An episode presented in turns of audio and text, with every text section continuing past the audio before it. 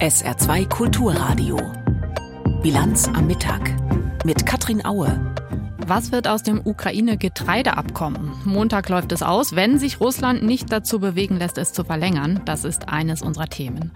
Außerdem, in den USA wächst der Widerstand gegen die künstliche Intelligenz, Stichwort Datenschutz und Fake News. Und im Interview der Woche mit BDI-Chefin Tanja Gönner geht es um die Zukunft des Standorts Deutschland. Herzlich willkommen zur Bilanz am Mittag. Am Montag läuft das Getreideabkommen aus, also das Abkommen zwischen Russland und der Ukraine, das die Vereinten Nationen und die Türkei vermittelt hatten. Es hat letztes Jahr ermöglicht, dass mit Getreide und anderen Produkten beladene Schiffe den Bosporus passieren können, trotz des Krieges und einer Blockade der Route durch Russland. Das Abkommen galt damals, vergangenen Juli, als großer Erfolg, weil große Teile der Weltbevölkerung auf das Getreide aus der Ukraine angewiesen sind und auch die ukrainische Landwirtschaft wäre sonst noch weiter geschädigt worden. Nun, ein Jahr später, droht Russland das Abkommen nicht zu verlängern, aber es gibt auch positive Signale, das sagt zumindest der türkische Präsident. Dayala Lang. Präsident Erdogan äußerte sich nach seinem Freitagsgebet zuversichtlich gegenüber der Presse. Der russische Präsident Putin und er seien sich einig über die Verlängerung des Schwarzmeer-Getreideabkommens. Die Türkei bereite sich darauf vor, Putin im August zu empfangen. Erdogan nahm auch Bezug auf die Bemühungen von UN-Generalsekretär Guterres. Dieser hatte Putin vor wenigen Tagen einen Vorschlag zur Verlängerung des Abkommens geschickt. Mit diesem sollen Hürden für die Finanztransaktion über die russische Landwirtschaftsbank abgebaut werden. Erdogan sagte, dass er hoffe, die Verlängerung des Getreidekorridors mit den gemeinsamen Bemühungen der Vereinten Nationen, der Türkei und Russland sicherzustellen. Das Abkommen hat innerhalb des letzten Jahres ermöglicht, dass trotz des andauernden Kriegs in der Ukraine mehr als 32 Millionen Tonnen Getreide und andere Lebensmittel aus dem Land über das Schwarze Meer exportiert werden konnten. Künstliche Intelligenz. Das ist Fluch und Segen zugleich. Je länger Chatbots wie ChatGPT auf dem Markt sind, desto deutlicher wird das und desto heftiger wird auch die Debatte. Bei aller Faszination für die Möglichkeiten werden wir eines Tages die Kontrolle über die lernenden Systeme verlieren oder haben wir das womöglich schon? In den USA zumindest wächst der Widerstand. Nils Dams berichtet.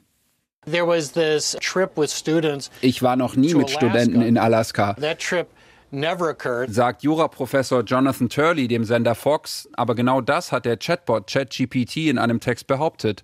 Und das ist längst nicht alles. Das System hat einen Artikel der Washington Post erfunden und auch ein Zitat aus dieser erfundenen Geschichte erfunden. Es hat behauptet, es gebe Vorwürfe gegen mich wegen sexueller Belästigung.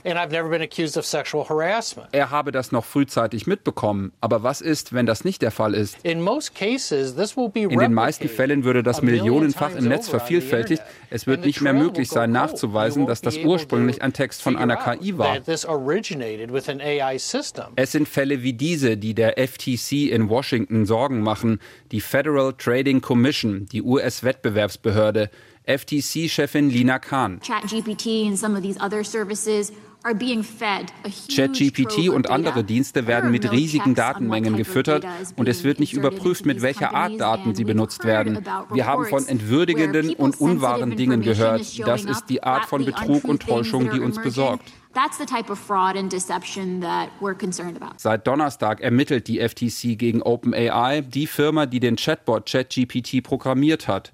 Das berichtet unter anderem die Washington Post. Sie hat den 20-seitigen Fragebogen veröffentlicht, den die FTC an OpenAI geschickt hat. Ein Auszug. In welchem Umfang kann ein Chatbot wie ChatGPT falsche oder irreführende Informationen über Menschen verbreiten? Was tut das Unternehmen, um das zu verhindern? Oder wie ist OpenAI überhaupt genau an seine riesigen Datenmengen gekommen? Sam Altman, der Chef von OpenAI, wolle mit der FTC zusammenarbeiten, schreibt er bei Twitter. Und weiter? Dass die FTC-Fragen aber an die Öffentlichkeit gekommen sind, hilft nicht Vertrauen aufzubauen. Wir sind sicher, dass wir das Gesetz befolgen. Vertrauen aufbauen. Das ist eine der wichtigsten Missionen von Sam Altman. Dafür war er in den letzten Monaten auf der ganzen Welt unterwegs, hat Interviews gegeben, sich mit Regierungschefs getroffen oder sich von Studierenden in München feiern lassen. You're really the talk of the globe. Doch der Widerstand gegen KI-Firmen wächst, nicht nur gegen OpenAI, auch gegen andere Betreiber großer Sprachmodelle wie Google. Auch hier geht es um Daten. Bei einem Gericht in San Francisco wurde eine Klage gegen die Tochter des Alphabet-Konzerns eingereicht. Der Vorwurf, Google habe personenbezogene und urheberrechtlich geschützte Informationen genutzt. Die Kläger repräsentieren nach eigenen Angaben Millionen von Internetnutzern und Inhabern von Urheberrechten.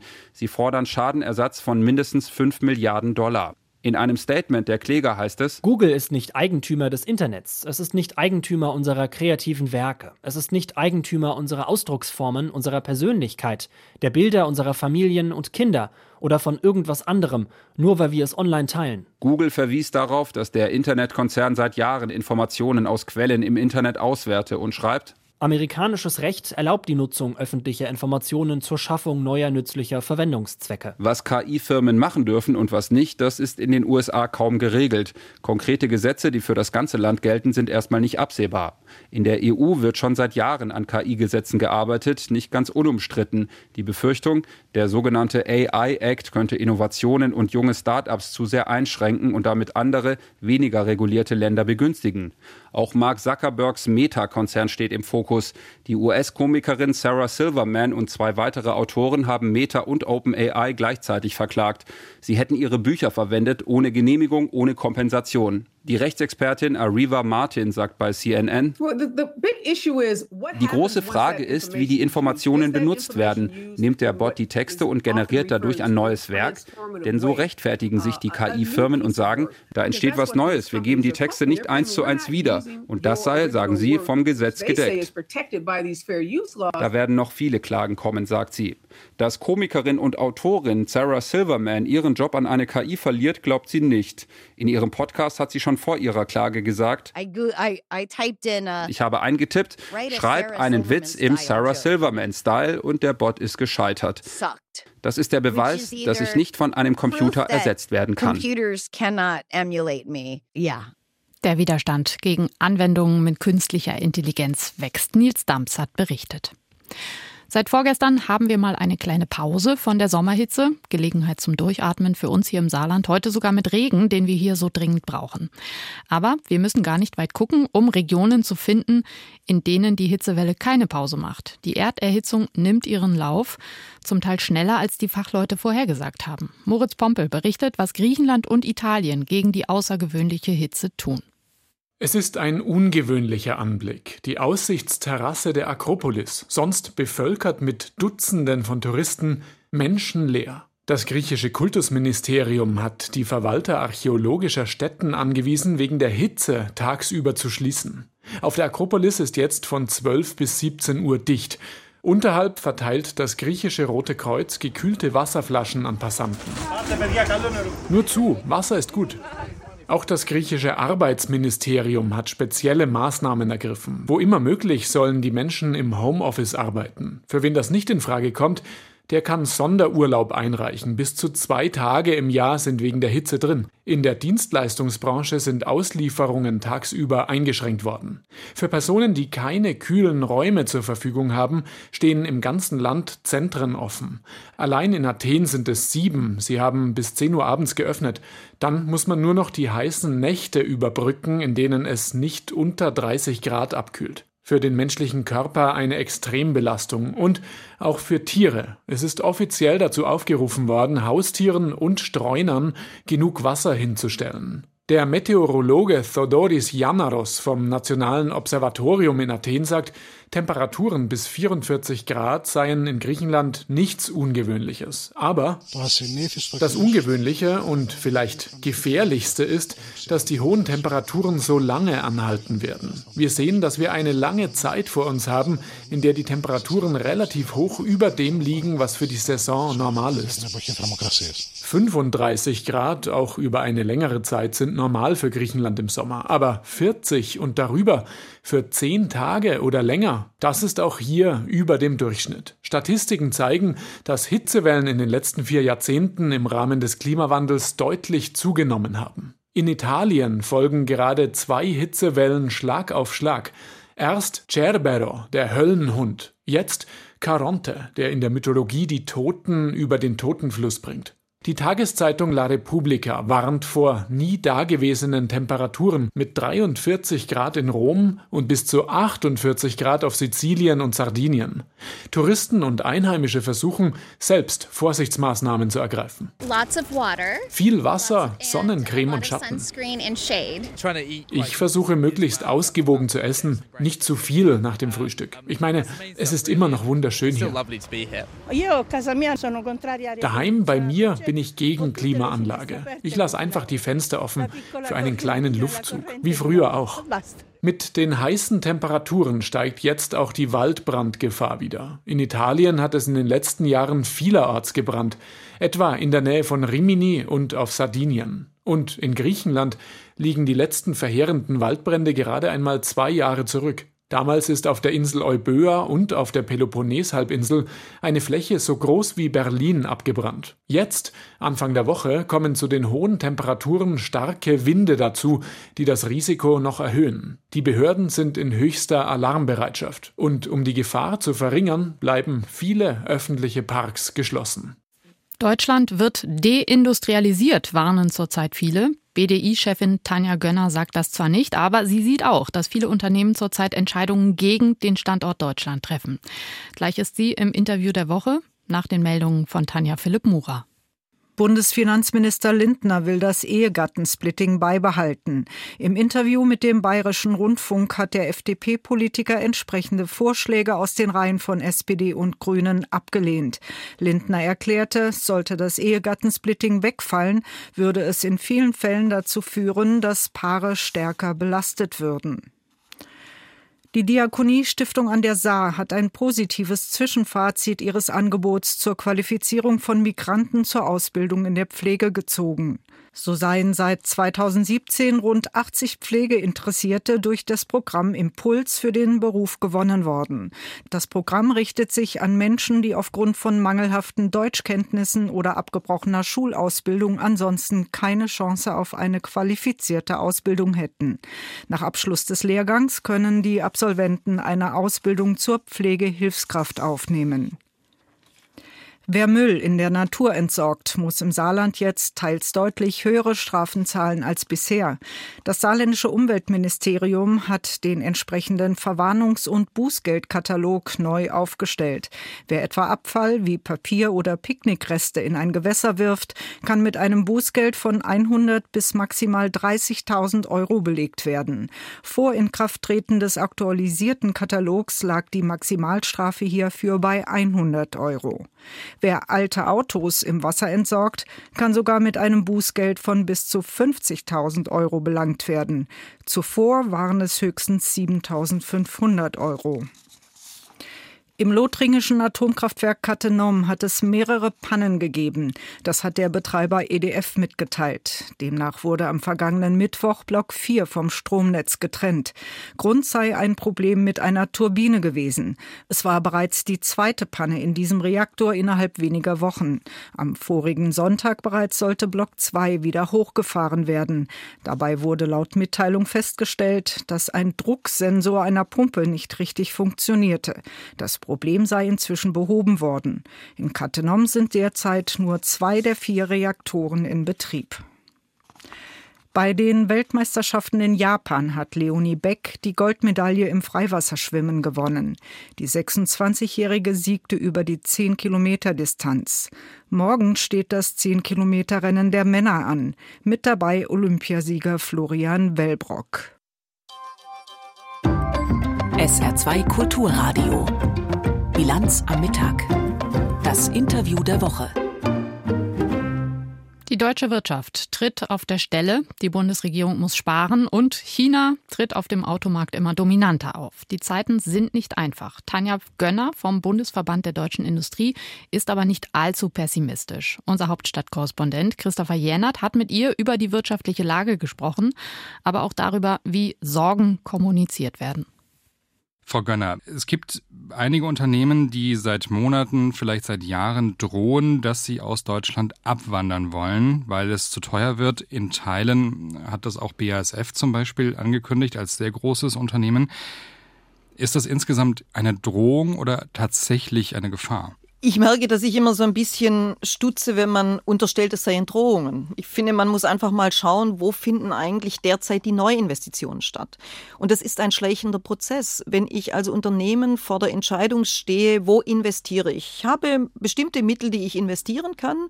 Dann äh, überlege ich, wo sind gerade die Märkte? Und dann überlege ich, äh, wo sind eigentlich die besten Voraussetzungen, um im Übrigen auch, und das ist klar, Unternehmen sind auch mit Gewinnerzielungsabsicht, das ist so, tragen damit aber auch zum Wohlstand bei.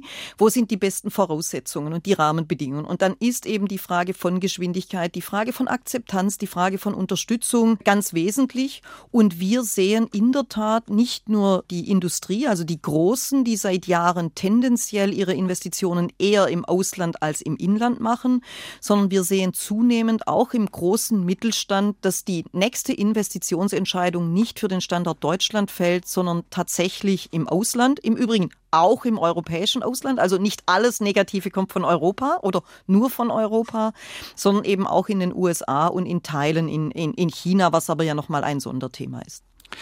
Wenn Sie von Attraktivität sprechen, geht es ja auch um Attraktivität für Fachkräfte. Wir hören sehr viel über Fachkräftemangel. Auf der anderen Seite kennen wir mittlerweile Untersuchungen, aus denen hervorgeht, Deutschland ist für Fachkräfte nicht attraktiv. Das fängt an bei Gehalt, das fängt bei den Bedingungen an, eine Art Willkommenskultur, die Menschen vermissen in Deutschland. Was tun denn die Unternehmen dafür, attraktiver zu werden für Fachkräfte?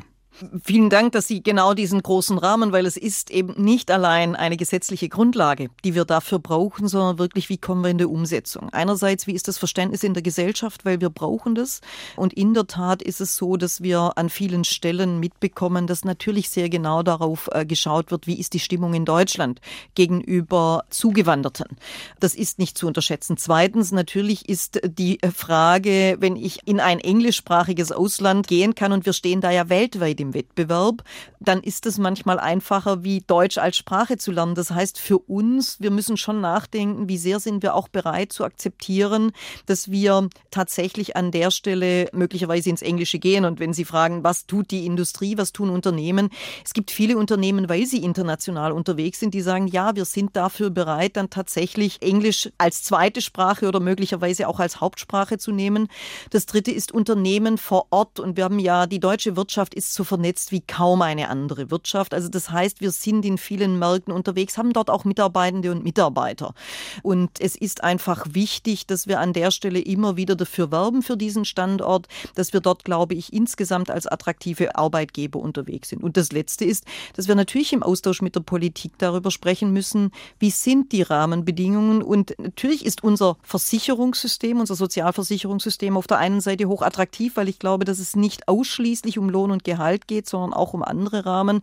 Aber es ist wichtig, dass wir ein Gesamtpaket anbieten können. Und da sind Unternehmen schon diejenigen, die, glaube ich, ein gutes Gespür dafür haben, was braucht um Fachkräfte auch äh, bekommen zu können und versuchen, diese Gesamtpakete auch immer wieder anzubieten und äh, unseren Teil beizutragen, weil eben klar ist, dass das in den nächsten Jahren wirklich ein massives Thema ist. Wir merken heute schon, dass bestimmte Entwicklungen, also wirtschaftliche positive Entwicklungen nicht mehr möglich sind, weil uns die Fachkräfte fehlen.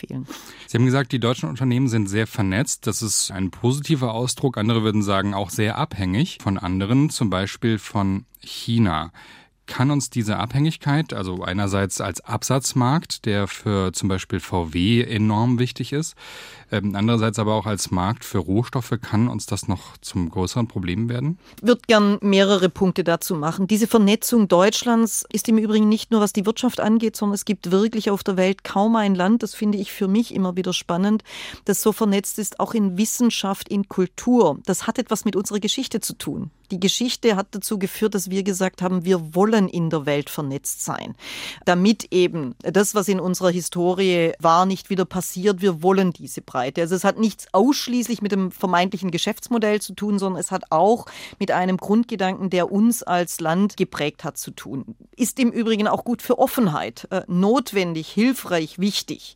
Das Zweite ist, ja, wir waren dann allerdings auch herkommend von unserem Modell der sozialen Marktwirtschaft davon überzeugt, überzeugt, dass es darum geht, anderen die Möglichkeiten zu geben, auch Teil äh, des Ganzen zu sein. Das wird dann immer gerne als Globalisierung und als das Negative der Globalisierung verstanden. Ich finde, man muss auch mal schauen, was hat es im Übrigen an positiven Entwicklungen in einer Vielzahl von Ländern mit sich gebracht. Und dann komme ich zum dritten. Ja, natürlich haben wir Abhängigkeiten. Das hat aber auch etwas mit uns als Gesellschaft zu tun. Wenn ich irgendwann zwar gern über Themen rede wie Rohstoffe, aber sage, bitte nicht bei uns. Und Sie können, Deutschland hat jetzt nicht viele Rohstoffe, aber es gibt so einige Rohstoffe, die wir haben. Und ich komme aus einer Region in Baden-Württemberg, die reich an Steinen ist. Es ist jetzt aber nicht so, dass der Abbau von entsprechenden Rohstoffen jetzt nur positiv begleitet wird. Also das heißt, wir müssen, finde ich, da immer spiegeln. Wir können sagen, die böse Wirtschaft ist abhängig. Oder aber wir können sagen, wir als Gesellschaft müssen uns auch klar sein, dass bestimmte Dinge ihren Preis haben, auch im eigenen Land. Aber ja, Sie haben recht. Äh, die Frage, China hat in den letzten Jahren sehr strategisch über die ganze Welt verteilt, sich Rohstoffvorkommen gesichert, den Abbau gesichert und sie haben in gleicher Weise auch im Übrigen nicht nur für Europa und Deutschland, sondern auch für andere Teile der Welt eine Abhängigkeit auch bei der Verarbeitung von einzelnen Rohstoffen, die gerade für die neuen Technologien extrem wichtig sind, geschaffen.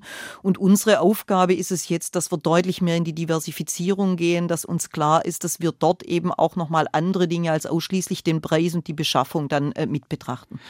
Sind da konkret Fehler passiert in den letzten Jahren? Also, dass man jetzt eben jetzt auf Diversifizierung setzt und jetzt auch in Länder kommt, die sagen, da kommt ihr ein bisschen spät?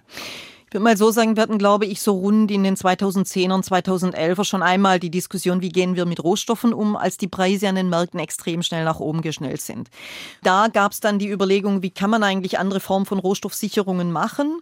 Und da gab es Überlegungen auch, ob man das gemeinsam macht. Und als sich die Märkte dann wieder entspannt hatten, im Übrigen heute sicher, auch wenn man genauer betrachtet, bewusst auch nach unten äh, gebracht durch die Art, wie äh, China sich aufgestellt hat, hat man eigentlich wieder abgelassen von dem Thema. Und ich glaube, das ist schon der Teil, aus dem lernend man sagen muss, wir müssen dort dranbleiben, wir müssen für uns klar haben, was benötigen wir, um für die Zukunftstechnologien gut aufgestellt zu sein. Was davon kann wirklich im globalen Wettbewerb weiterhin sein, aber was brauchen wir auch, um eine vollkommene Abhängigkeit Abhängigkeit zu verhindern. Das heißt, es ist keine rein politische Aufgabe, da jetzt Abhängigkeiten abzubauen, sondern vor allem auch eine der Unternehmen, die ja auch selbst einkaufen.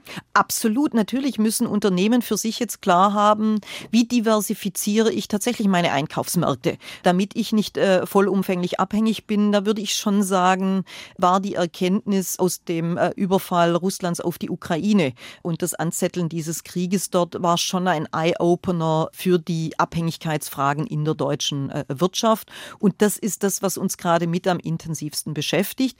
Nur muss man auch wissen, ich kann natürlich Diversifizierung nicht mit einem Fingerschnipp anordnen, sondern da brauche ich einfach Zeit, um in der Tat zu schauen, wer kommt in Betracht, was sind die notwendigen Investitionen äh, vor Ort, wie bekomme ich dann die entsprechenden Kontrakte, weil es ja so ist, dass gerade weltweit nach bestimmten Rohstoffen geschaut wird, weil alle in die neuen Technologien wollen. Und da ist schon klar, dass Unternehmen für sich selber ihre Strategien auch überdenken und sie deutlich diversifizierter aufstellen wollen.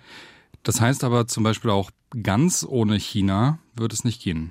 Ich glaube, dass jeder, der glaubt, sich komplett unabhängig von China machen zu können, die Rolle Chinas, seine Größe und im Übrigen vor allen Dingen auch den Markt unterschätzt. Weil ich finde, wir müssen ja immer wieder unterscheiden. Wir haben China als einen der größten Märkte der Welt.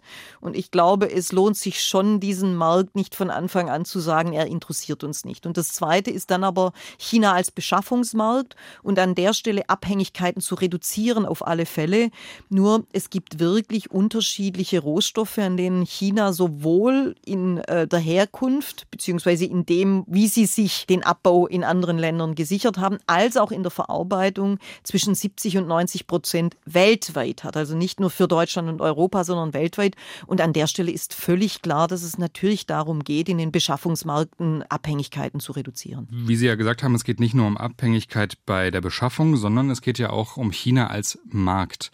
Und da ist für die deutsche Autoindustrie Autoindustrie China ein extrem wichtiger Markt und da muss man jetzt sagen, vielleicht gewesen, weil auch die Chinesen da ja sehr aufgeholt haben und VW hat dort jetzt ähm, die Spitzenposition verloren, muss die Preise für Elektroautos extrem senken, um überhaupt mithalten zu können. Kann Deutschland da noch mithalten, wenn die Chinesen jetzt vor allem auch auf dem Automarkt weltweit präsent werden? Ich will mal so sagen, das zeigt, dass der Wettbewerb härter wird. Uns ist ja schon zunächst einmal wichtig, dass wir mit unseren Produkten, die wir haben, wettbewerblich überzeugen. Das Entscheidende ist bei einem weltweiten Wettbewerb, ist dieser Wettbewerb fair? Oder wird er unfair gespielt? Und ich glaube, das intensive Auseinandersetzen mit China kommt natürlich die Frage auf, ist das jetzt wirklich alles aus den Unternehmen herauskommend oder ist es so, dass dort eine Staatswirtschaft natürlich auch ein strategisches Ziel hat, nicht nur für die eigenen Märkte, sondern auch, sagen wir mal, in der Frage, wie sie weltweit unterwegs sind. Aber damit muss man ja umgehen. Das sind genau. ja die genau. Regeln, die China genau. in dem Fall definiert hat. Und genau darum geht es allerdings, dass wir uns trotzdem natürlich auch bei uns die Frage stellen müssen, müssen, an welcher Stelle ist der Wettbewerb unfair und was müssen wir tun, um ihn etwas fairer zu machen. Und wo ist es aber auch die Tatsache, dass wir uns dem Wettbewerb stellen müssen. Und genau da sind wir mittendrin. Wir sind natürlich in einer Zeit, in der eine Vielzahl anderer Herausforderungen, nämlich die Transformation, uns eh beschäftigen, jetzt auch der Wettbewerb von China viel, viel härter wird. Und das macht es nicht einfach, aber natürlich Wettbewerb womöglich und dann aber auch sehr genau analysieren, wo ist er unfair und wie kann ich darauf antworten, ohne dass ich jetzt dasselbe mache.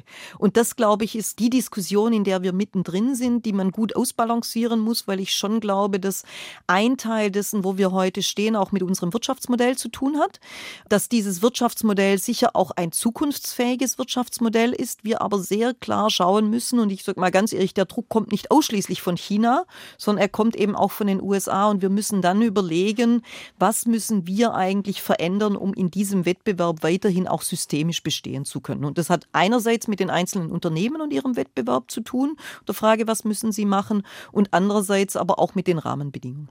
Müssen wir Sorgen um die Autoindustrie machen? Ich glaube, dass sie schon vor einer großen Herausforderung steht. Ich nehme allerdings auch wahr bei dem, was ich höre, dass sie sich dieser Herausforderung stellt, dass sie natürlich weiterhin zeigen will, dass wir an der Stelle die lange Jahre im besten Autobauer waren und das gerne auch bleiben wollen, dass aber natürlich der Druck im Massenmarkt extrem groß ist und dass diese Transformation sehr, sehr anstrengend ist.